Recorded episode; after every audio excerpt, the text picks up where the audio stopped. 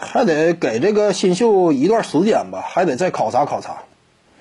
其他球队没有重视他呢，这几场比赛下来，其他球队没有充分重视他呢。看看充分重视之后，到底还好使不好使？纳恩，因为他起点确实太低了。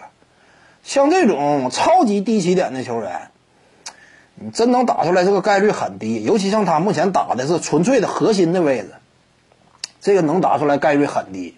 当初哈斯勒姆也是落选落选秀，但人家本身打的位置就是蓝领化呀，对不对？蓝领化的话，要求的天赋等级不是特别高。那你落选秀的身份，你天赋本身没有那么强，可能说呢，在这个位置之上，你只要说足够努力啊，得到合适的机会，你也能站稳。但是像纳恩这种呢，他本身起点太低了，起点太低说明啥？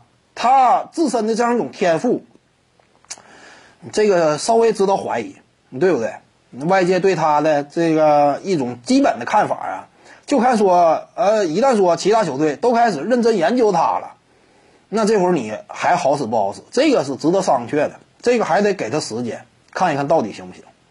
再看几场，我感觉再看几场就差不多了。呃，再看个三五场比赛，看看纳恩啊起伏大不大。如果说一直能够，呃，场均维持在二十加以上啊，那这就是那基本上算是立住了吧？